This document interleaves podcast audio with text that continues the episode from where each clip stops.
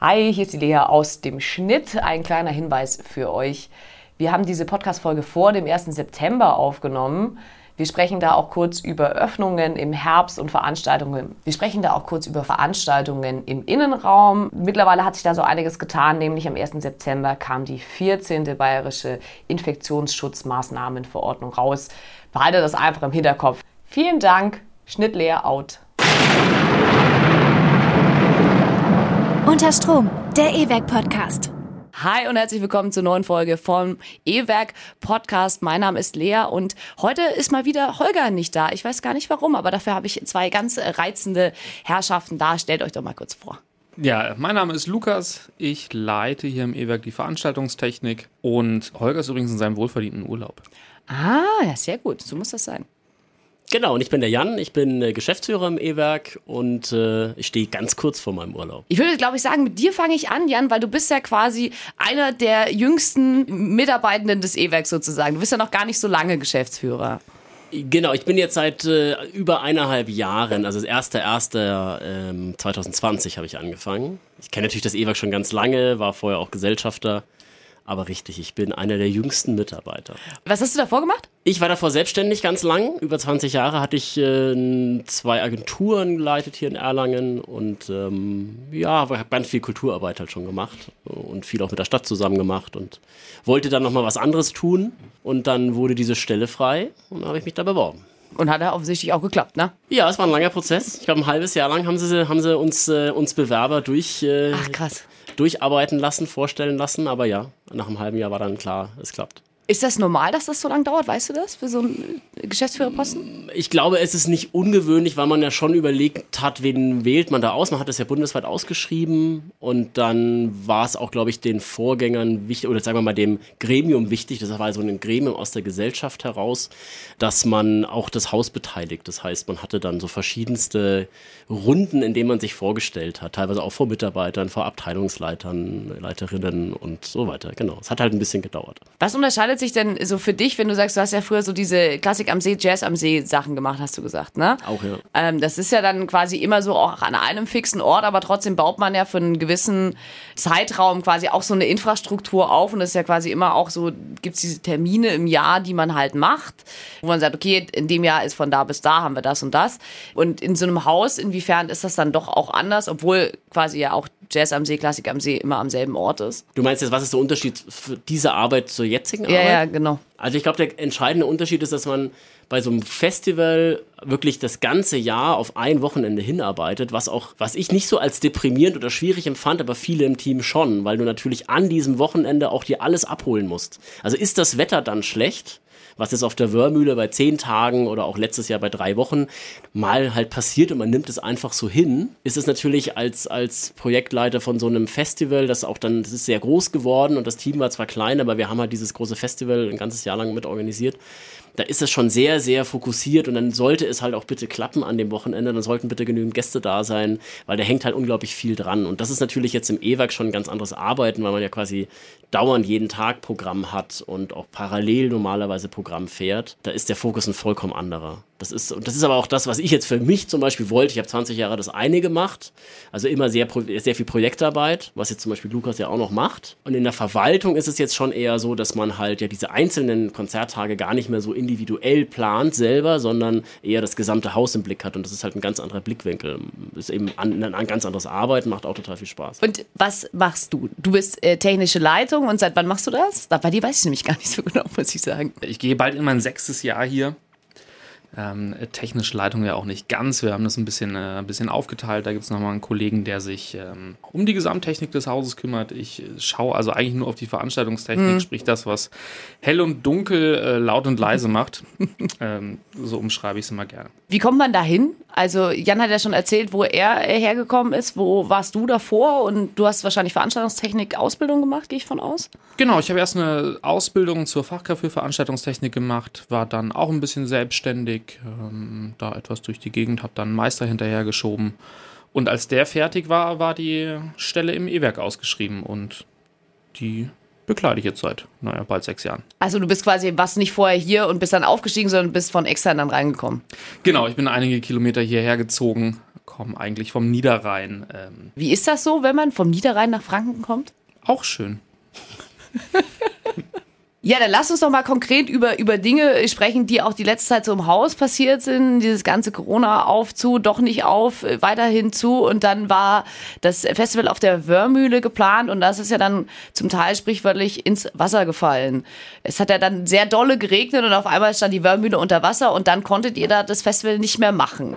Warum eigentlich? Also, weil ich bin da vorbeigefahren, da war das Wasser schon wieder weg, irgendwie einen Tag später und war so, hä, wie, die können das jetzt da nicht machen, das sieht doch trocken aus, warum geht das nicht? Der, der Prozess zur Wörmühle war ja ein langer, weil immer auf die Inzidenzwerte geschaut wurde und auf die neuen Verordnungen und irgendwann war dann aber klar, okay, also dieser Virus wird uns keinen Strich mehr durch die Rechnung machen. Das war schon eigentlich ein, ein wahnsinnig super Gefühl. Und wir haben dann schon angefangen aufzubauen an dem Freitag. Und samstags ist jemand von uns an der Wiese vorbeigefahren und dann sind unsere Bodenschutzplatten, die wir schon verlegt hatten, aufgeschwommen. Das ist quasi, das legt man so auf den Boden, dass man da mit dem Auto rumfahren kann oder was ist das Genau, genau? mit dem Auto, mit dem Stapler, mit LKWs, damit wir da die Wiese nicht kaputt machen. Und deswegen einmal alles, äh, alles ausgelegt. Das schon vor dem Aufbau fertig gemacht, damit wir montags früh anfangen können. Ja, aber soweit kam es ja leider nicht. Das Schöne und auch das Schwierige an der Wöhmühleninsel ist, es ist eine Insel. Sprich, links und rechts geht der Fluss vorbei. Mm, Und das war die Zeit der, der großen Regenfälle hier in Deutschland. Und da sind auch wir von betroffen worden. Mm, Bedeutet, die ganze Wiese stand 30, 40 Zentimeter unter Wasser. Und das ist auch relativ schnell wieder abgeflossen, aber nur oberflächlich.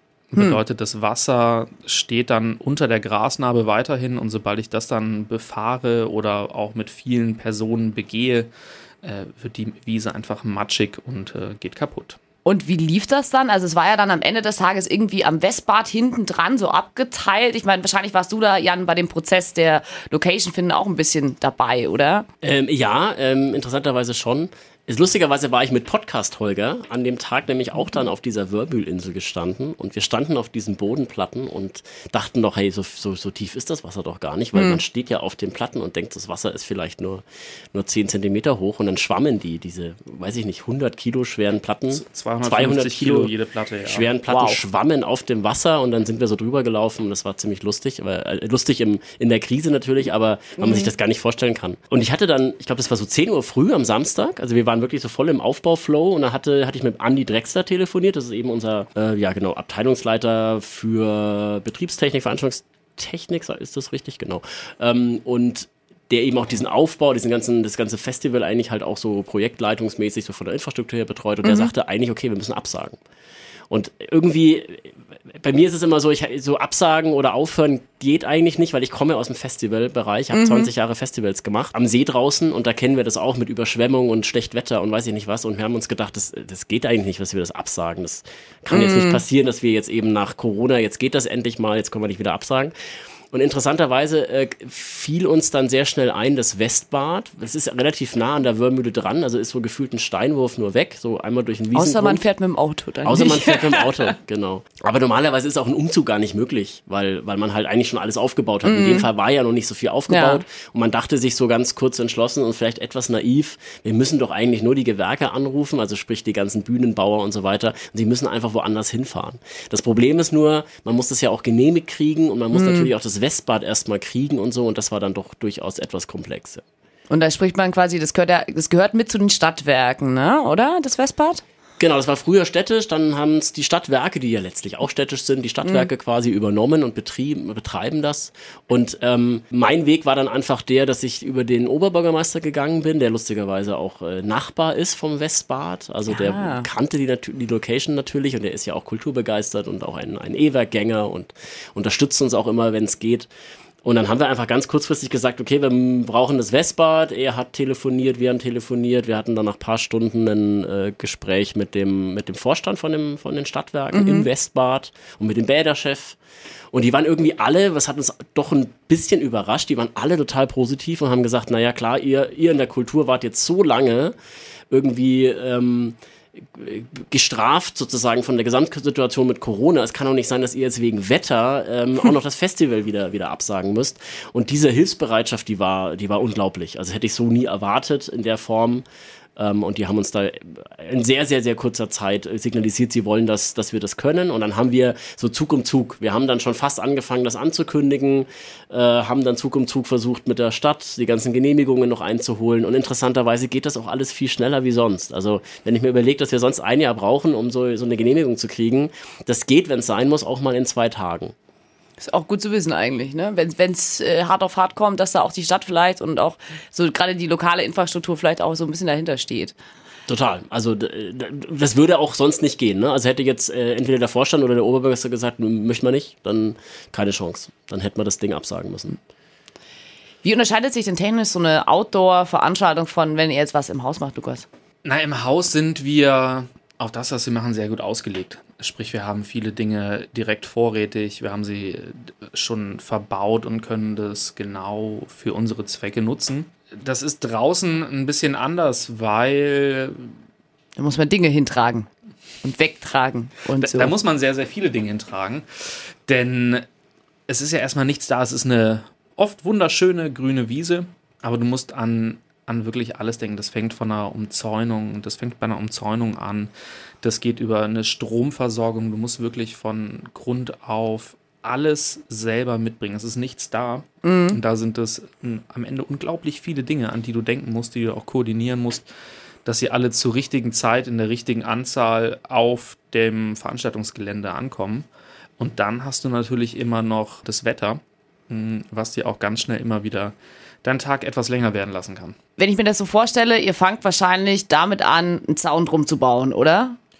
Ja, genau. Also erstmal markieren wir unser Territorium, ähm, sichern das natürlich auch ab, weil ich meine, du fängst an mit Gabelstaplern drüber zu fahren, da schweben ganze Container durch die Gegend.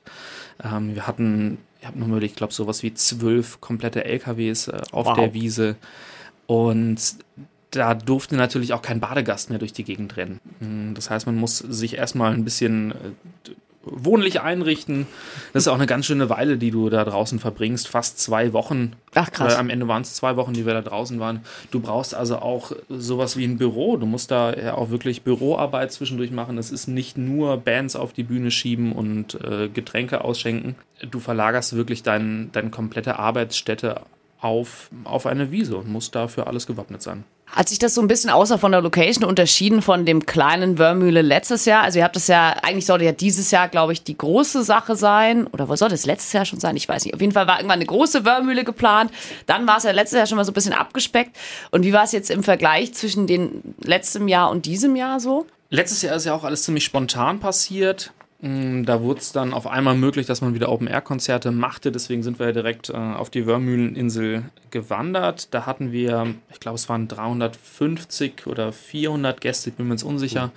Und dieses Jahr haben wir, haben wir etwas erhöht, ähm, hatten mehrere äh, Ticketwellen, die wir rausschicken konnten. Äh, auch da war es ja erstmal unsicher, wie viele Leute wir drauflassen dürfen. Am Ende sind wir bei unserer bestuhlten Maximalauslastung von 850 Gästen gelandet. Und das ist schon eine, eine ganz schön große Fläche, die du da brauchst. Weil normalerweise könntest du dieses Gelände mit zweieinhalbtausend Leuten, okay. vielleicht auch drei, je nachdem, wie man, äh, wie man rechnet und die Fluchtwege sich anschaut, auch bis zu 5000 Leute würdest du tatsächlich auf dieses Gelände kommen. Ähm, das heißt, das ist ein, es ist ein sehr, sehr großer Unterschied, dass wir jetzt bestuhlt spielen mussten, weil der Aufwand am Ende fast der gleiche ist. Obwohl es einfach deutlich weniger Leute sind. Klar. Ja, der, der Platz ist aber der gleiche. Mm, ja, klar, sicher. Hast du das letztes Jahr mitbekommen, die Wörmühle schon, oder warst du gerade noch so im Einarbeiten drinne?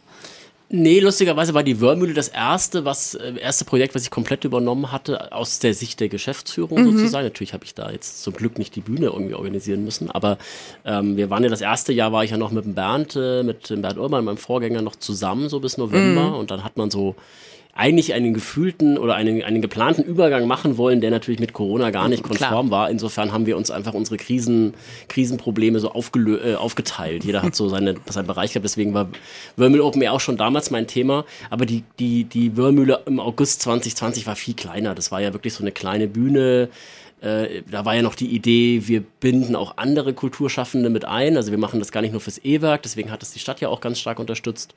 Ähm, da waren ja ganz viele Partner hier noch mit dabei. Da hat jeder so einen Tag gespielt und wir waren, glaube ich, drei Wochen am Ende da. Das Poetenfest war zum Beispiel noch mhm. draußen, der Bayerische Rundfunk war mit draußen. Ähm, das war auch total nett, weil man dieses, dieses Gelände halt mal das erste Mal nach, weiß ich nicht, fünf Jahren, wo das E-Werk, glaube ich, also das E-Werk hat, glaube ich, fünf Jahre gebraucht, bis wir das erste Mal dort überhaupt was machen durften. Ach krass. Weil man eben ganz lange sich nicht sicher war von der Stadt aus, will man das da überhaupt? Mhm. Und klar, wenn man das einmal genehmigt, dann ist sowas immer schwer wieder einzuholen. Also wollte man das schon sehr, sehr genau prüfen. Dann ist es ja irgendwie Landschaftsschutzgebiet und dann gab es ja, glaube ich, die Bewerbung mit der Landesgartenschau und es war ein ganz langes Thema, darf mhm. man da überhaupt hin? Ja. Und jetzt dürfen wir hin und im ersten Jahr, wo wir es eigentlich richtig machen wollen, äh, kommt eine Überschwemmung. Also, ja. naja. Ja. Oh Mann. Ja, ich kenne das tatsächlich. Ich wohne in Alterlangen auch und äh, wir hatten von, vom Theaterfestival, von der Arena, von der Uni auch immer beim Naturfreundehaus, was ja direkt äh, bisschen nördlicher noch ist von der Wörmühle, gab es immer so die Probleme, so, oh, da muss man gucken, dass man ja nicht rausgeht, weil das so tatsächlich so über die Wiese schallt, nach Westen drüber. Und ich habe das gar nicht geglaubt, ne? Ich war so, nee, Quatsch. Und dann hatten wir diese eine Party und äh, ich glaube, wir haben das davor getestet. Wir haben es ans andere Ende von der Wörmühle, äh, von der, vom Wiesengrund gestellt und dann haben die mal die Anlage aufgedreht. So, so weit wie so, äh, ne, so ein bisschen Schub gegeben. Und du hast es halt einfach wirklich gehört. Und ich war so, das ist krass, denkt man gar nicht. Und ich glaube dann auch, je nachdem, wie man sich wahrscheinlich auch auf der Wiese hinstellt, oder? Wie die Bühne ist, wie die Boxen sind, geht das in die eine oder die andere Richtung.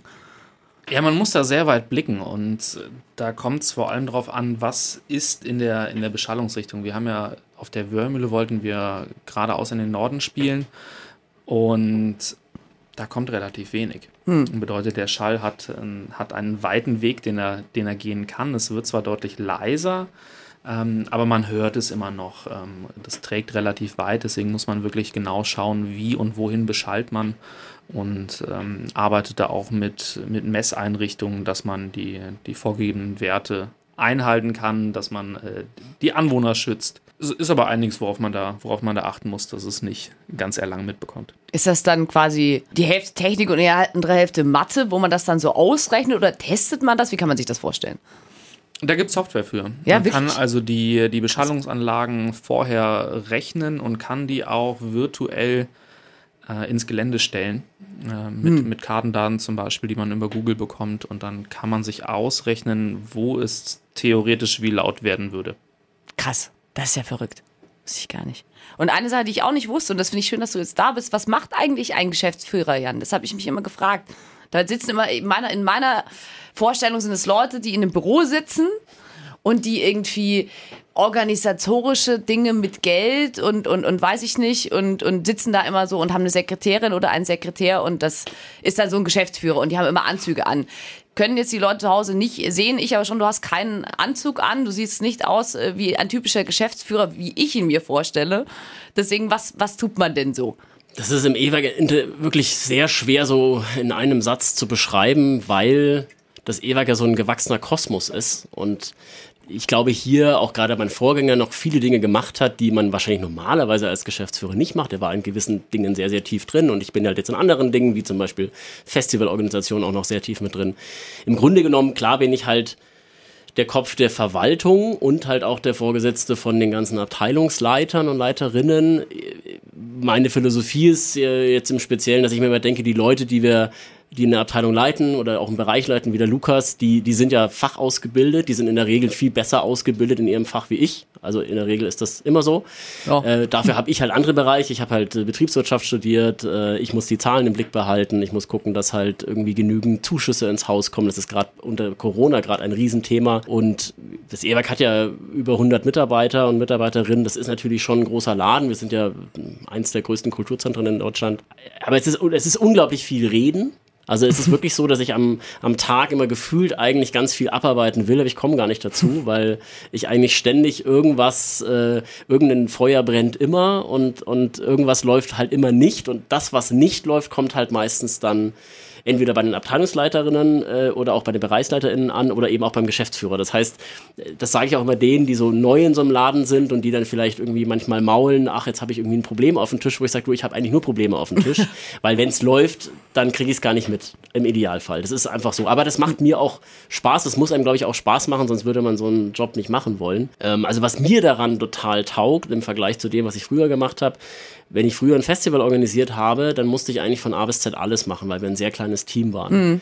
Und jetzt ist es halt so, dass du sehr, sehr viel mehr begleiten kannst, sehr, sehr viel mehr Projekte machen kannst, weil du ein Riesenteam hast. Du hast irgendwie im Haus hier im E-Werk für alles und jeden Bereich irgendwie jemanden, der das kann, der da drin ausgebildet ist. Das ist einfach genial. Das, das, das haben ja viele Veranstaltungsbüros nicht. Also viele wissen ja immer auch nicht, dass, dass Veranstaltungsbüros, auch die ganz großen Häuser, total klein sind. Also wenn man jetzt hier nach Nürnberg blickt, die Kollegen äh, von CBF oder so, das sind teilweise 10, 20 Leute. Ja, das ist jetzt nicht so, dass das irgendwie 100 oder 300 Leute sind. Und deswegen ist eben im Vergleich dazu das E-Werk eigentlich riesig. Man fragt sich immer, Wahnsinn, 100 Leute, 140 Leute, was machen die hier eigentlich in diesem Haus? Aber wir sind halt so breit aufgestellt von, ich sag mal, von Partys, Konzerten, über Streetwork, über, über Jugendtreff. Ähm, unglaublich. Also es ist ein riesen, riesig breites Haus und das dauert auch, bis man da irgendwie mal durchblickt wer eigentlich was tut und, und warum. Aber bist du es mittlerweile durchgestiegen oder so nach eineinhalb Jahren geht's oder hast du noch so ein paar Blankspots? Ich glaube, das gibt's immer. Also es gibt immer Sachen, also keine Ahnung, wir bereiten zum Beispiel gerade die neue Gesellschafterversammlung vor. Wir haben ja ganz, ganz viele Gesellschafter im Haus, die natürlich auch gut äh, informiert werden wollen. Da gibt es immer mal irgendeinen Punkt, wo man denkt, ah, okay, wir machen ja auch noch das, wo. Aber im Grunde genommen, klar hat man nach eineinhalb Jahren alles mal gesehen. Ähm, aber was natürlich schon anders ist, ist, dass wir so lange zu haben gerade. Also ich habe ein Vierteljahr normales Haus miterlebt. Mhm. Dann kam Corona, seitdem machen wir die ganze Zeit Krisenmodus und Impfzentrum und so, da bin ich zum Beispiel tief mit drin. Das heißt, das normal, der normale Hausbetrieb, den kenne ich eigentlich nur als Gast. Hm, okay. Äh, du hast gesagt, äh, Gesellschafterversammlung, was ist das? Also man kann da, glaube ich, so Gesellschafteranteile auch kaufen, ne? Und dann, ähm, dann kann man irgendwie mitreden oder so ähnlich. Kannst du das mal erklären, wie das funktioniert? Das wäre schön, wenn alle mitreden wollten. Meistens ist es gar nicht so. Okay. Ähm, das ist wirklich eine ganz besondere Struktur bei uns im E-Werk. Und zwar ist die Idee eigentlich, dass wir ein Haus sind, äh, wo man sich eben aktiv beteiligen kann. Mhm. Da gibt es zwei Möglichkeiten. Auf der einen Seite gibt es bei uns ein E-Werk e.V., also den Kulturzentrum E-Werk e.V., der früher das gesamte Haus auch betrieben hat, bis man dann irgendwann auf den Trichter kam, dass das nicht so die perfekteste äh, Konstellation ist. Und seit äh, 2001 dürfte das, glaube ich, gewesen sein, gibt es ähm, eine Konstellation aus der EWERK GmbH und dem Verein. Mhm. Das heißt, das Haus wird betrieben von der, von der EWERK GmbH, wo auch alle angestellt sind. Aber die Struktur ist eigentlich die, dass wir fast wie so eine gemeinnützige GmbH agieren. Das heißt, okay. unsere Gesellschafterstruktur ist so aufgebaut, dass keiner der GesellschafterInnen Geld rausziehen kann. Das heißt, du kannst dir zwar uns Geld geben, bis mhm. zu 3000 Euro, 3000 ja. Anteile. Du würdest aber dafür nie was bekommen, äh, monetär, außer natürlich das gute Gefühl, etwas Gutes zu tun. du kannst aber lustigerweise das Geld verlieren. Also okay. das muss man fairerweise wissen. Natürlich wäre das der Worst Case und davon gehen wir auch nicht aus, aber du kannst es verlieren, du kannst aber nichts gewinnen. Der größte Einzelanteilseigner ist eben der gemeinnützige Verein. Der ah, hat 40 Prozent mhm. und, drei, und 60 Prozent sind quasi im Streubesitz. Es gibt viele Politiker äh, und Politikerinnen, die äh, beteiligt sind. Es gibt viele Kulturschaffende, die sich ums Haus verdient gemacht haben, denen man das dann mal angeboten hat. Es gibt viele MitarbeiterInnen, die auch äh, Anteile haben. Mhm. Und in der Theorie, ja, kann man natürlich dann mitbestimmen, aber man ist natürlich auch Minderheitsanteil Anteilseigner. Ja. Das heißt, man sitzt da mit 100 anderen in der Gesellschafterversammlung und eigentlich schon ist schon die Erwartung, dass äh, die Geschäftsführung, das Haus und natürlich der sogenannte Beirat, also mein Aufsichtsrat sozusagen, ja. dass die alles vorbereiten und alles im Griff haben. Und dann wird das halt einmal im Jahr präsentiert auf so einer Versammlung. Mhm. Da werden dann Beschlüsse gefasst wird der Jahresabschluss vorgelegt. Und also wie so ähnlich wie bei einem normalen EV im Prinzip, oder? Also da gibt's ja auch so eine Jahreshauptversammlung, wo dann so Satzungsänderungen beschlossen wird und vorgestellt genau. wird, was passiert und so. Genau, man kann es eigentlich, also es ist eigentlich wie bei der normalen GmbH, nur die meisten GmbHs haben relativ, relativ wenige Gesellschafter. Mhm. Bei uns sind es ja ganz viele und deswegen ja. kann man es wahrscheinlich wirklich eher mit einem Verein vergleichen. Das fühlt sich wahrscheinlich eher so, eher richtig an. Ja. Da kommen wir nochmal zu, zu, von dem ganzen vielleicht bisschen BWL-theoretischen, möchte ich mal sagen, zur, zur, zu der knallharten Arbeit. Du hast, ist, meinst du, dass ich nicht arbeite doch, hier? Ne? Doch, doch, natürlich. es ist nur nicht so, äh, ich weiß nicht, ob du mir da zustimmst, dass das, äh, Lukas, dass das äh, nicht zu vergleichen ist mit der körperlichen Arbeit, die die Leute aus, aus dem Technikbereich machen, oder? Es unterscheidet sich natürlich ähm, dennoch einen ganzen Tag am, äh, am Schreibtisch sitzen und äh, Probleme lösen und reden strengt auch an. Das stimmt, ja. Ähm, aber ja, ist wahrscheinlich äh, etwas anders als das, was wir im, im normalen Veranstaltungsbetrieb jetzt zumindest machen, ja. Wie unterscheidet sich das denn, wenn man quasi nur Ver also Veranstaltungstechnikerin ist, äh, im Gegensatz zu deinem Job, wenn du quasi da äh, der Chef für den Bereich bist? Also was machst du, was äh, deine anderen KollegInnen in dem Bereich nicht machen? Was ich zum Teil auch leider mittlerweile weniger mache, ist tatsächlich Veranstaltungen betreuen. Mhm. Was ich mache, ist aber eigentlich jede Veranstaltung, die wir hier machen, technisch vorbereiten. Bedeutet, ich bekomme im Vorfeld Zeitpläne, ich bekomme Infos, vielleicht wie viele Kunstschaffende auf der Bühne sind, was das für technische Anforderungen sind. Leg das auf unser Haus um, schau, was wir realisieren können, schau, was wir vielleicht auch nicht realisieren können, guck, wo wir Material an die Grenzen bekommen, weil wir in der Theorie auch die fünf Bühnen, die wir haben, gleichzeitig bespielen könnten. Aber da gehen es natürlich irgendwann die Mikrofone zum Beispiel einfach aus. Und da musst du gucken, dass du dann noch genug da ist, hast und dass auch alle äh, Technikerinnen wissen, was sie überhaupt tun sollen auf der Bühne, dass die Zeitpläne da sind, dass die Bühnenanweisungen wiederum da sind, dass Absprachen, die man vorher gemacht hat, kommuniziert sind. Das ist, was ich den einen Großteil des Tages mache. Gibt es dann noch für dich überhaupt so einen typischen Tag oder ist das auch jeden Tag anders? Der, der typische Tag ist bei mir auch zu großem Teil im, im Büro. Also ich äh, entweder ich bin im Büro oder ich laufe telefonierend durchs Haus. So, das ist zumindest das Gefühl, was, was meine Mitarbeiterinnen, glaube ich, haben. Wie der Jan gesagt hat, wenn man nichts mitbekommt, dann läuft's. Aber man wird immer angerufen, wenn irgendwas unklar ist. Und das passiert halt natürlich doch. Das heißt, dann, dann rennst du wieder von links nach rechts äh, oder koordinierst auch Handwerker, die hier im Haus sind. Das ist dann doch relativ äh, vielschichtig, was dann, was dann spontan immer auf einen zukommt. Und das ist ja doch auch was anderes, wenn man in einem festen Haus arbeitet, als wenn man quasi entweder für Festivals arbeitet oder Touren begleitet oder sowas. Das unterscheidet sich ja doch dann auch ein bisschen. Ja, das unterscheidet sich darin, dass wir viel weniger unterwegs sind. Mm, wir, wir laden viel weniger LKWs ein und aus. Natürlich gibt es immer mal wieder irgendeine Produktion, die hier ankommt und viel, viel Equipment dabei hat, was wir dann gerne mit ins Haus schaffen und hier aufbauen. Mhm. Aber wir sind äh, ganz anders aufgestellt. Ne? Wir haben unsere Sachen größtenteils nah an den Bühnen und meistens wird es hier drin auch nicht nass und kalt. Es gibt immer wieder schöne Tage, wo es auch hier drin ein bisschen nass wird, aber das, äh, das ist mittlerweile weniger. Hast du irgendwas, äh, irgendein Konzert oder irgendwie ein, vielleicht auch ein Indoor-Festival oder auch ein Outdoor-Festival hier im Haus, wo du sagst, das war richtig geil oder da hatte ich ein richtig geiles Erlebnis von, das erzähle ich auch immer noch gerne. Da gibt es viele schöne Momente. Es kommt immer wieder vor, dass dann genau der, der Künstler oder die Künstlerin auf der Bühne steht, wo man vielleicht seit 10, 15, vielleicht auch länger schon Jahren ähm, die Musik einfach selber zu Hause hört, sich jedes Mal freut, wenn es im Radio läuft oder wenn man die CD im Auto hat. Und wenn die dann auf der Bühne sind und auch noch nett sind, äh, dann ist das, dann ist das wirklich super. Hast du auch so Fanboy-Momente, dann ist man dann auch so aufgeregt, sagt, oh mein Gott, die und die Person oder die und die Band kommt ins Haus? Oder ist man da zu professionell dann? Nee, also für mich ist das an der Stelle da wirklich erstmal eine Arbeit und es ist auch egal, ob es jetzt ein äh, lokaler Kleinkünstler ist oder eine, eine Band, die gerade auf Welttournee ist. Du versuchst mit denen zusammen einfach einen, einen guten Job hinzulegen, damit vor allem unsere Gäste äh, auch den Abend genießen können. Und das ist eigentlich ein, ein, professionelles Miteinander, was man da hat. Nichtsdestotrotz freut man sich natürlich dann, die Leute äh, betreuen zu können. Und Jan, du hast ja jetzt nicht so viel äh, Betrieb jetzt mitgekriegt, hast du gesagt, aber vielleicht hast du auch als, als Gast irgendwelche, wo du sagst, das war wirklich klasse oder das ist so mir im, im Gedächtnis geblieben, in Erinnerung geblieben. Es gab wirklich nicht viele Konzerte, an denen ich auch war. Es ist wirklich verrückterweise so, dass man ich bin früher ganz viel auf Konzerte gegangen, aber hier ist es schon so, ich komme hier früh an und gehe abends raus und kriegt dann doch nicht so viel mit. Da mhm. muss man sich fast, das muss man sich regelrecht vornehmen. Also natürlich die Konzerte auf der Wörmühle oder im Westbad waren sie dann ja letztlich. Ja. Das hat mich dann schon sehr, sehr, sehr begeistert, muss ich sagen. Ich habe zum Beispiel sowas wie Leoniden da das erste Mal richtig wahrgenommen. Mhm. das bin ich wahrscheinlich einen Ticken zu alt für, um die so im Alltag zu hören.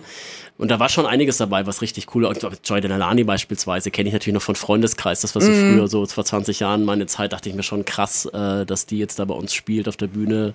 Eben auch in so einem kleinen Rahmen. Ist ja auch nicht normal, dass die Leute jetzt vor 400 Leuten oder vor 500, 600 Leuten spielen, die sonst vor Tausenden spielen. Also insofern, äh, solche Sachen finde ich schon sehr faszinierend dann, wenn man die dann nach Erlangen holen kann. Wobei dafür steht das Ewerk ja schon total lang. Dass irgendwie jeder gefühlt, der in, in, in Deutschland auf sich was hält, war hier mal. Also das ist schon cool irgendwie. Ne? gibt auch einige Bands, die dann äh, einfach gerne zurückkommen. Ne? Ich erinnere mich da, die Beatsteaks waren vor vier, vier, fünf Jahren, waren, waren die relativ spontan auch hier. Und wenn dann Bands einfach sagen, ja, es ist irgendwie cool, Arenen und große Hallen zu spielen, aber wir wollen mal wieder so einen, so einen stickigen Club, wo es von der, von der Decke tropft und sie einfach wieder bei uns vorbeikommen, das ist schon auch immer ganz witzig. Du machst es ja jetzt auch schon eine Weile den Job. Was ist so das größte technische Ding, was passiert ist im Vergleich zu, du hast deine Ausbildung gemacht und jetzt? Also so einen technischen Sprung, wo du sagst, ja, boah, Mensch, das ist krass.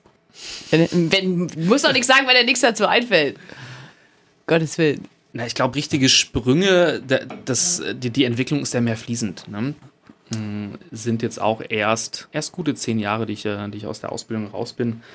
Es passiert selten, dass, so ein, dass es noch eine wirkliche Neuerung gibt, da die Technik mittlerweile schon, schon relativ gut weit und ausgereift ist. Aber natürlich findet immer wieder ein Hersteller irgendwie neue Wege. Und hier war es jetzt zum Beispiel, da haben wir vor, ich glaube, drei Jahren haben wir im Saal eine neue PA eingebaut. Das war, glaube ich, so für das Haus mit der, der größte Schritt nach vorne und auch eine, eine Orientierung in die Zukunft, dass wir da, da gut aufgestellt sind für die nächsten Jahre. Also quasi komplett neues Boxen, Genau, also die, die Lautsprecher, die, die Bässe und sonstiges aus dem Saal hatten nach 25 Jahren Clubbetrieb einfach mal genug. Das war aus meiner Sicht auch vollkommen in Ordnung. Und da haben wir uns jetzt zu einem, äh, zu einem großen renommierten Hersteller äh, entschieden äh, und dann eine komplett neue Beschallungsanlage im Saal eingebaut, die jetzt auch die Bands erfreut, wenn sie, wenn sie drüber spielen. Wormville ist vorbei. Das nächste für September steht quasi schon an. Zurück auf die Bühnen, was ja irgendwie, wenn ich das richtig verstanden habe, viele kleine Bühnen in der ganzen Stadt sind. Könnt ihr was dazu sagen? Eine kurze kleine Vorausschau. Nicht nur kleine Bühnen. Nicht nur kleine Bühnen? Nee, also was- es, gibt, es gibt auch kleine Bühnen. Wir äh, haben die große Freude, im gesamten Erlanger Stadtgebiet sieben Bühnen zu bespielen. Highlight wird, äh, wird der Schlossplatz, da steht auch schon eine relativ große Bühne. Aber wir bespielen die Wörmühle wieder. Wir sind im Stadtmuseum, im Innenhof vom Stadtmuseum. Wir nehmen das Omega mit. Natürlich auch das E-Werk. Hier kennen wir uns ja am besten aus. Ähm, den Bürgertreff Scheune bzw. den Bolzplatz davor bespielen wir. Und im Rötelheimpark äh, werden wir auch Kunst darbieten. Ah, und das ist quasi das, die Größe ist dann am Schlossplatz. Genau, da steht die größte Bühne, ja. Und wer spielt da so als größer Act oder, oder gibt es irgendwas, worauf ihr sagt, boah, geil, das ist was, das würde ich jedem empfehlen, sich mal live anzugucken? Also ich freue mich auf Pfeiffer. Das ist ja so noch meine alte, meine alte Hip-Hop-Vergangenheit, äh, Pfeiffer und äh, die Big Band von ihr. Das ist schon sehr geil, dass die kommen, dass das klappt. Aber ich wollte dir nicht. Äh, Nein, bitte, Nicht nein, das, das ist schon, das ist, denke ich, schon ein wirkliches Highlight, die dann auch mitten in Erlangen auf der Bühne stehen zu haben. Das ist richtig cool. Wir haben aber versucht, oder unser, unser Programmteam hat versucht, das jetzt nicht nur in die, in die Folk-Pop-Rock-Richtung, die wir sonst hier im Haus äh, abspielen, sondern wir haben schon versucht, ein möglichst breites Bu Publikum anzusprechen. Das heißt, wir haben auch die junge Philharmonie Erlangen mit auf der Bühne am Samstag. Das ist der 18.09. Äh, Und danach spielt dann noch, noch Fiverr mit, mit der Jazz-Rausch Big Band. Aber auch Granada ist am Vortag da und sonntags haben wir Pam Pam Idan. Uh, die mag ich. Das Besondere bei dem Festival, wenn ich das noch ergänzen darf, ist, dass die Idee ja gar nicht war, dass das E-Werk das quasi alles selber plant. Ähm, wir sind ja auch nicht der Veranstalter, sondern Veranstalter ist ja die Stadt Erlangen. Wir Und die haben haben das das an euch abgeschoben und gesagt, macht mal, oder? offiziell ja, inoffiziell. wir sind ja in einem Podcast, da darf man ja ein bisschen, ein bisschen plaudern. Inoffiziell war es im Endeffekt so, dass wir auf dieses Förderprogramm von der Bundeskulturstiftung aufmerksam geworden sind. Die geben 35 Millionen Euro an 100 Städte, um nach Corona oder hoffentlich Corona abflauender Phase ähm, wieder Kultur möglich zu machen. Und die Idee war eben, das nicht mit Bestandsprogrammen und Festivals zu machen, sondern mit neuen Ideen. Mhm die Bundeskulturstiftung hat, glaube ich, nur nicht so richtig im Fokus gehabt, wie lange solche Festivals Open Air, weil das war auch die Bedingung, ja, eigentlich Vorlauf haben. Das heißt, die haben das im Frühjahr ausgeschrieben, dann waren noch zwei Wochen Zeit, sich zu bewerben. Dann sind wir zur Stadt, haben gesagt, hey Stadt, wir dürfen uns gar nicht bewerben, wir könnten aber Projektpartner sein. Ah, okay. Dann haben wir quasi mit der Stadt zusammen innerhalb von zwei Wochen uns beworben und verrückterweise haben wir dann auch den Zuschlag bekommen, weil dann sich sau viele Leute beworben. Mm, klar. Wir haben den Zuschlag bekommen für dieses Festival und dann war eben ein, ein Teil der Idee war, wir lassen dieses Geld, was da vom Bund kommt und von der Stadt kommt, nicht nur E-Werk und uns bekannten Künstlern, sondern der ganzen Erlanger Kulturszene zukommen. Das heißt, wir haben so ein kuratierendes Gremium gebildet. Da war zum Beispiel hier GVE, so ein Erlanger Klassikverein, mm, ja. aber auch 50-50, ähm, und andere Kooperationspartner, ähm, Katimok im Bereich Poetry Slam, also verschiedenste Akteure aus dem regionalen Kulturbereich. Und die sollten quasi kuratieren die verschiedenen Programme. Natürlich haben wir selber auch viel kuratiert, weil wir halt auch nur mal viel Kultur anbieten.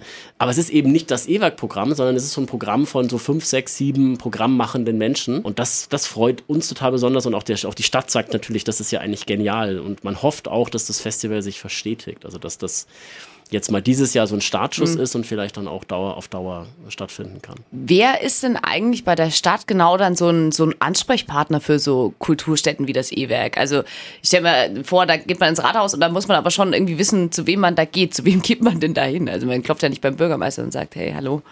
Das ist ja auch ein Weg. ähm, also unser Bürgermeister, muss ich sagen, wäre sogar ansprechbar. Das ist, das ist wirklich ein Novo, muss ich sagen. Aber wir haben, wir, bei uns ist es das Amt für Stadtteilentwicklung. Früher hieß es mal, glaube ich, Amt für Soziokultur. Jetzt heißen sie Amt für Stadtteilentwicklung. Und die sind speziell fürs EWAG zuständig. Die sitzen zum Beispiel mit in unserem Beirat, weil mhm. wir ja auch ganz stark mit der Stadt verbandelt sind, städtische Gelder kriegen. Das sind so unsere zentralsten Ansprechpartner. Mit denen, ja, haben wir quasi täglich zu tun in verschiedensten Themen. Machen die dann auch andere kulturelle Sachen oder sind die quasi nur für hier das Haus? Also ist das quasi so ein, so ein, so ein Bereich, Bereich, der sich vornehmlich um Kultur kümmert und da seid ihr auch mit dabei oder wie kann man sich das, also unter dem Begriff kann ich mir überhaupt nichts ja, vorstellen, Stadtteilentwicklung. Ich fand den Begriff Soziokultur fast noch besser, konnten sich aber viele auch nichts darunter vorstellen. Bei Stadtteilentwicklung geht es schon darum, dass dieses Amt äh, die verschiedenen Stadtteile und die Stadtteilhäuser im Blick hat. Jetzt sind mhm. wir ja gefühlt auch ein Innenstadtzentrum, könnte man sagen. Das heißt, bei uns sind sie eben auch zuständig. Das ist aber nicht das Kulturamt. Ah, das okay, das war nämlich, ah ja. Mhm, Deswegen okay. das Erlanger E-Werk gilt ja nicht als reines Kulturzentrum oder Eventzentrum, sondern eben als soziokulturelles Zentrum, eben, sag mal, von Streetwork über Jugendarbeit äh, bis hin zu Kulturveranstaltungen. Und deswegen ist in dem Fall das Amt für Stadtteilentwicklung zuständig. Es wäre wahrscheinlich für viele naheliegend zu sagen, wir gehören zum Kulturamt. Das wäre, hätte ich jetzt nämlich auch irgendwie vermutet und deswegen war ich mit den Namen so, hä, was? Okay, aber okay, macht Sinn. Also der Amtsleiter, also. den wir, der uns betreute, war früher auch in der Kulturförderung und das war früher Kulturamt. Und man hat dann, glaube ich, bei der letzten Stadtrats- äh, oder bei der Oberbürgermeisterwahl, bei der vorletzten, wurde das irgendwie neu aufgeteilt und im Detail, das ist halt politisch auch bedingt, warum das jetzt so aufgeteilt wurde. Aber wir fühlen uns wohl bei denen. Die sind auch für die Spielplätze zum Beispiel in Erlangen zuständig. Ähm, insofern ist das, haben die auch ein breites Feld, was sie beackern müssen. Könnt ihr aus dem Nähkästchen plaudern schon Richtung Herbst oder ist das eher alles noch so ein bisschen in den Sternen unklar? Ähm ja, es ist die Frage ist halt, wie es mit Corona weitergeht. Also wir, hm. wir haben im Frühjahr schon gesagt, dass wir den vollsten Herbst hätten, den wir ever wahrscheinlich im Haus bespielen können, weil wir einfach ganz viel verschoben haben und teilweise dann so dicht verschoben haben, dass wir gefühlt von Sonntag bis Montag jeden Tag eine tolle Show hätten. Und aber das zeichnet sich ja jetzt leider wieder ab, dass aufgrund der bayerischen Staatsregierung, die sich da nicht so richtig committen kann momentan, mhm. also sprich 2G, 3G, ja, aber nicht ohne Abstandsregelfall. Das heißt, ähm, oh, die Leute kommen zwar getestet, geimpft oder genesen zu uns rein, aber noch auf Abstand. Das heißt, die meisten Konzerte, die wir eigentlich geplant haben, die können wir so nicht durchführen. Hm, also insofern, klar. momentan ist der, die Range zwischen, wir haben sau viel tolles Programm bis hin zu, wir haben doch wieder nur Programm wie im Frühjahr, hm. Corona-konform und immer nur einen Saal oder nur den Garten. Dazwischen spielt sich momentan alles ab und das ist, das macht auch die Planung so unglaublich schwer. Ne? Also wir wissen ja gar nicht so richtig, auf was wir uns vorbereiten sollen. Dann kann man sich auch gar nicht so vorbereiten, wirklich, oder? Man, man versucht dann irgendwie so zu planen und noch einen Backup-Plan zu haben, könnte ich mir vorstellen das Problem ist ja zum Beispiel auch sowas wie Personalplanung. Ne? Also mhm. Also klar, wir haben alle Festangestellten halten können in der Krise. Das ist schon mal nicht, nicht so gewöhnlich. Viele mussten ja auch viele Entlassungen ja. ähm, äh, hinnehmen. Das, das mussten wir bisher nicht. Aber Wir haben ja auch ganz viele Leute, zum Beispiel in der Gastro, ganz viele Studenten, die, die bei uns normalerweise bei großen Konzerten und Partys in der Gastro aushelfen. Ja. Und die sind halt einfach nicht mehr da. Das heißt, dieses Personal habe ich gerade nicht. Ja. Aber ich muss es ja eventuell vorhalten. Das heißt, ich muss jetzt irgendwann wieder anfangen oder unsere Teams in der Gastro müssen anfangen, Personal, sage ich mal, auf Verdacht anzustellen. Und das ist schon ziemlich tricky. Also A, haben wir momentan keine Studenten in der Stadt und vielleicht auch nicht ab äh, Oktober, keiner weiß es. Ähm, das, das ist ja auch bei uns und auch bei anderen Kollegen gerade ein Riesenproblem. Du kannst eigentlich nicht richtig planen. Ist das nicht irgendwann so super frustrierend und denkt sich so, "Nö, warum geht es nicht? Jetzt habe ich keinen Bock mehr, genauso. Oder wie, wie motiviert man sich da auch ein bisschen? Frag mal Holger. Der, der freut sich, glaube ich, immer sehr drüber, wenn wieder mal alles verschoben wird. Aber das trifft, glaube ich, alle, die da beteiligt sind, auch, auch Technik und, und so weiter. Ich glaube, es ist schon super deprimierend, wenn man ein Programm zum Beispiel plant. Da ist ja immer viel Herzblut dabei. Man hat irgendwie voll Bock, den und den Künstler zu holen. Dann klappt das, weil es ist ja nicht so, du buchst einfach und hat ja Holger schon mal erzählt, es ist ja nicht so, dass einfach jeder kommt, den wir haben wollen, sondern gerade die ganz bekannten, guten, tollen Leute, da fragen ja ganz viele an und man, man bettelt sich auch in der Region, wer kriegt den Künstler. Und dann kriegt man den Künstler, dann bereitet man alles vor und dann wird er abgesagt. Das ist ja normalerweise ganz, ganz selten, dass dann mal ein Künstler krank ist oder so. Ja. Aber jetzt gehörte es quasi seit eineinhalb Jahren gehört das einfach dazu, dass du komplette Programme, komplette Saisons planst mit viel Herzblut. Weil ohne Herzblut geht's irgendwie nicht. Und dann sagst du das alles wieder ab. Das ist vollkommen verrückt. Und teilweise wissen dann die Agenten von den Künstlern gar nicht mehr, ob sie es nochmal verschieben wollen, weil wir schon in der vierten, fünften Verschiebung sind. Und irgendwann macht das halt auch alles keinen Sinn mehr, weil wann sollen diese ganzen Konzerte denn stattfinden? Die wir alle verschoben haben, weil es kam ja, es kommt ja jede Saison, kommen ja die Konzerte der Vorsaison dazu, das wird ja immer voller. Das Ja. heißt, du kannst es ja eigentlich gar nicht mehr erfüllen. Also es ist schon speziell. Dep deprimierend würde ich jetzt das in meinem Bereich noch nicht sagen, weil ich mich mit anderen Sachen auseinandersetzen muss, eher mit Fördergeldern und so weiter und da kommen immer wieder neue Pakete um die Ecke und das, das ist auch, das hat auch was für sich irgendwie. Aber ich verstehe alle so im, im Daily Business, die sagen, ich habe langsam keinen Bock mehr, was zu planen, wo ich nicht weiß, ob es überhaupt stattfindet. Lukas nickt. Ja, deprimierend würde ich es zumindest bei mir auch nicht nennen. Ich glaube, dass es äh, tatsächlich für, für unser Programmteam krass ist, in der vierten, dritten, vierten, fünften Verschiebungswelle Konzerte irgendwo anders hin, naja, bald schon zu stapeln. Die, also unsere Raumbelegung angenommen, wir, wir könnten jetzt im, im Oktober wieder loslegen. Das wäre krass, wir hätten extrem viel Kunst hier im Haus, aber man, man weiß eben auch jetzt einen Monat, einen guten Monat vorher eigentlich noch gar nicht, was, äh, was passieren wird.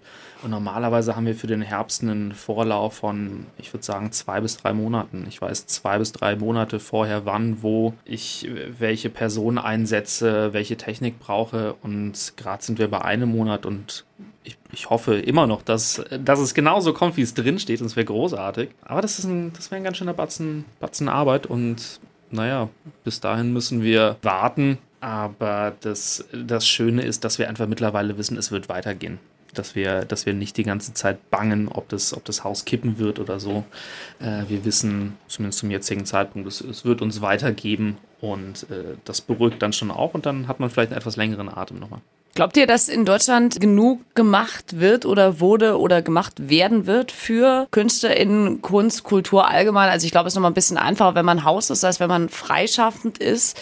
Wie ist das so fürs E-Werk? Seid ihr da, also du hast vorhin schon gesagt, Jan, ihr musstet niemanden von den Festangestellten entlassen, so. Aber so ist mal Deutschland äh, weit. Man ist ja auch ein bisschen vernetzt mit anderen Häusern. Wie würdest du das so einschätzen? Also andere Häuser, würde ich schon sagen, haben die gleichen Erfahrungswerte wie wir, aber es gibt natürlich viele äh, Veranstalter, die kein eigenes Haus haben, die einfach nur angewiesen waren auf, auf, dass sie sich irgendwo einmieten können. Und auch Gastronomen könnte man ja als Kollegen bezeichnen. Wir haben ja auch ganz viele, äh, ganz viel Gastronomieanteil bei uns und die mussten durch die Bank alle Entlassungen machen und das mussten wir nicht. Also wir haben eigentlich immer gesagt, wir sind wirklich sehr, sehr froh, dass, dass die Fördertöpfe, so wie sie aufgespannt wurden, also Neustarthilfe zum Beispiel oder Spielstättenförderung in Bayern, das hat schon extrem gut funktioniert. Ich weiß, dass es so ein, so ein, so ein zweischneidiges Schwert ist, wenn man darüber spricht, dass die Kulturförderung ankommt, weil sie kommt eben leider nicht überall an. Es gibt ganz, ganz viele Solo-Selbstständige, KünstlerInnen, die eben nicht große Stars sind und selbst die großen Stars, die man ja teilweise kennt, die sagen auch, es wird langsam knapp, weil die haben natürlich auch ein äh, bisschen andere Kosten, logischerweise. Und ähm, Es kommt halt leider bei den Einzelpersonen nicht so gut an. Bei den Häusern ist es so, dass, dass es viel Fördermöglichkeiten gibt. Was wirklich ein Problem ist, ist die, der Bürokratismus dahinter. Das kann man sich teilweise echt nicht vorstellen, wie das funktioniert. Also ich habe ein Beispiel von der Neustarthilfe, das, das ist auch bekannt, kann man auch sagen. Die ändern immer nachträglich ihre FAQs. Also die FAQs sind ja normalerweise so äh, Antworten, Fragen, ähm, aber in dem Fall ist das auch ein Teil des Vertragswerkes. Das heißt, man muss sich das so vorstellen, man, man beantragt jetzt ein Fördermittel für Herbst oder für nächstes Frühjahr. Und dann beantragt man das und äh, muss ganz viel rechnen, muss zum Beispiel Konzerte planen, muss sagen, das ist mein Defizit und dann, dann sagt man, so und so viel Bedarf habe ich. Und dann fangen die an, nachträglich zu merken, oh, wir haben ja bei der Auflegung dieses Programms, haben wir an viele Dinge nicht gedacht, jetzt haben wir so und so viele Fragen bekommen. Ah, stimmt, wir müssen das nochmal ändern. Und dann ändern die nachträglich die FAQs und die Vertragsbedingungen. Wenn man, wenn man sich dafür interessiert, kann man da viel im Internet zu finden. Und das führt dann dazu, dass man teilweise Fördergelder wieder zurückerstatten muss Ach krass. weil man sie beantragt hat auf einer Basis, ist uns auch schon passiert, die so gar nicht funktioniert. Oder die ganzen Konzerte, die wir planen, werden alle wieder wegen Lockdown abgesagt. Dann passt natürlich auch das Fördergeld nicht mehr dazu, da muss ich wieder von vorne anfangen. Und da haben wir einfach mitbekommen, auch hier in Erlangen, dass Kolleginnen und Kollegen, die auch Häuser betreiben, teilweise einfach das Personal nicht haben, die sich darum kümmern. Also wir haben eine Person, die teilweise nichts anderes macht, wie sich mit diesen Förderanträgen und Abrechnungen zu beschäftigen. Wir haben ja auch eine ziemlich große Verwaltung, wir haben irgendwie mal, acht Leute in der Verwaltung. Das ist ja auch ungewöhnlich. Ja. Also andere haben vielleicht niemanden in der Verwaltung und da muss das Ja. alles der Geschäftsführer machen. Und das ist, glaube ich, das große Problem. Ja, die großen Häuser kommen da sehr, sehr gut durch durch die Krise, glücklicherweise. Aber die kleineren und die einzelnen Künstler, die haben Riesenprobleme. Die haben teilweise kriegen die einmal 5000 Euro für einen Monat. Das hört sich irgendwie nach viel Geld an, aber es ist halt dann nur einmal für einen Monat und dann müssen sie wieder monatelang warten. Also das ist schon, das ist schon sehr, sehr ungenau verteilt und sehr ungerecht auch verteilt. Vielleicht das noch dazu. Am meisten Sorgen macht mir ehrlich gesagt nicht die Corona-Phase, sondern die Phase, wenn es dann wieder erlaubt ist zu öffnen. Und wenn dann vielleicht auch die Politik so ein bisschen uns anfängt zu vergessen, weil die normale Wirtschaft vielleicht schon wieder ganz gut läuft, wenn dann die Fördergelder halt aufhören, dann wird es natürlich sehr spannend. Also wenn ich, ein, wenn ich ein Konzert vorbereite und sage, ich habe Platz für 1000 Leute und dann kommt vielleicht nur 600. Und erst die letzten 20 Prozent sind ja die, wo man normalerweise mit vielleicht einen Erlös macht. Und die Okay. Phase wird echt spannend. Das, also das, das, da steht uns allen noch viel vor, wenn es dann mal wieder losgeht. Und ich kann nur hoffen, dass die Gäste so ausgehungert sind, dass sie so kommen wie vorher. Und das Ja. weiß aber halt keiner. Klar, also ich finde das persönlich auch so ein bisschen ungewöhnlich, so auch irgendwo rumzulaufen und dann zu sagen, ja, ich habe irgendwie entweder keine Maske auf oder ich kann da jetzt irgendwie wieder reingehen. Ich saß wie letztens in einem Restaurant und ich war so drinnen und ich war so, was zum Teufel ist los? Und wenn ich mir jetzt vorstelle, ich sitze irgendwo oder ich stehe sogar auf dem Konzert, also ich könnte mir jetzt aktuell so ein bisschen schwierig das vorstellen, mich wieder in so eine Menge zu stellen. Also ich habe Freunde, die waren letztens im Norden von Berlin, ist das 3000 Grad Festival. Das ist irgendwie so ein kleines, irgendwie auch so ein bisschen Techno-Elektro irgendwie. Und die haben da auch aufgemacht mit, weiß ich nicht wie viel, 2000, 3000 Leute oder so. Und die waren halt auch alle komplett ohne Maske, ohne Abstand und so. Die haben alles immer jeden Tag getestet und so weiter. Aber wo ich auch gesagt habe, das könnte ich glaube ich im Moment noch nicht. Also ich kann es mir noch nicht vorstellen. Ich hoffe, das kommt auch wieder so für, nicht nur für mich, sondern auch für, für die meisten anderen Leute, denen das so geht. Man hat das ja gemacht, weil es Spaß macht, weil das ja auch so ein sehr viel Freude ist, die man, die man da reinbringt, die man auch mitkriegt. Spaß und Tanzen.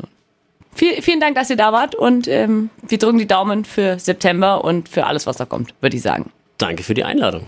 Vielen lieben Dank. Unter Strom, der E-Werk-Podcast. Der, der, der kippt so. Du kannst dich dann so. Ja, das muss man nur wissen, dass ist anhält. nach Hätte ich es äh, vielleicht vorher sagen sollen. Wir haben nicht so Kippelstühle hier. Aber die sind vor allen Dingen auch knapp. Ne? Man denkt die ganze Zeit, ich würde mich so gern reinflezen, aber es geht nicht so. Na, das, deswegen sind die auch so, damit man ins Mikrofon spricht und sich so hin, weißt du? Sonst, wenn ich, wenn ich jetzt nämlich mal höre, das, wenn ich von hier so, dann ist das leise. Hui. Okay. Gut. So Spielereien, die man hat. Ha- Kennt ihr das nicht so? Kennst du das? Dating-Spielereien? Der so? Arbeitsschutz würde hier sofort einsch einschreiten und sagen, du darfst es so nicht lassen bei uns. Eigentlich, also das, äh, das was, was Lukas äh, gemacht hat, das sage ich jetzt auch gar nicht, weil sonst kriegt nämlich unser Techniker einen Vogel. Ähm, Und da hat er vollkommen recht mit dem Vogel. Eigentlich äh, müsste ich mich ja selber strafen.